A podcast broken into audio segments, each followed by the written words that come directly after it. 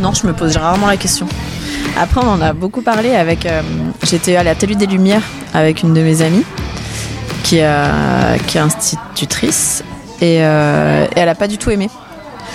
Et, moi, la première fois que j'étais dans cet endroit, j'ai été assez émue parce que la musique, les couleurs, et puis t'es vraiment dans un sas. Et ça m'a plu.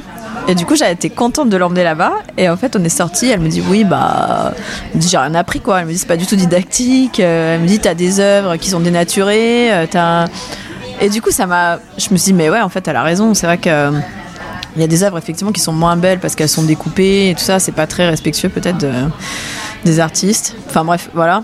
Mais euh, en fait, tu vois, en fait, ça me fait penser à ça parce que moi, je me suis laissée emmener dans le truc sans me dire.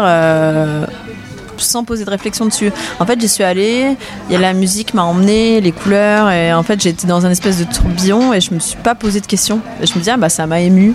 Et euh, des fois, juste se laisser euh, émouvoir en se disant, bah c'est juste beau quoi.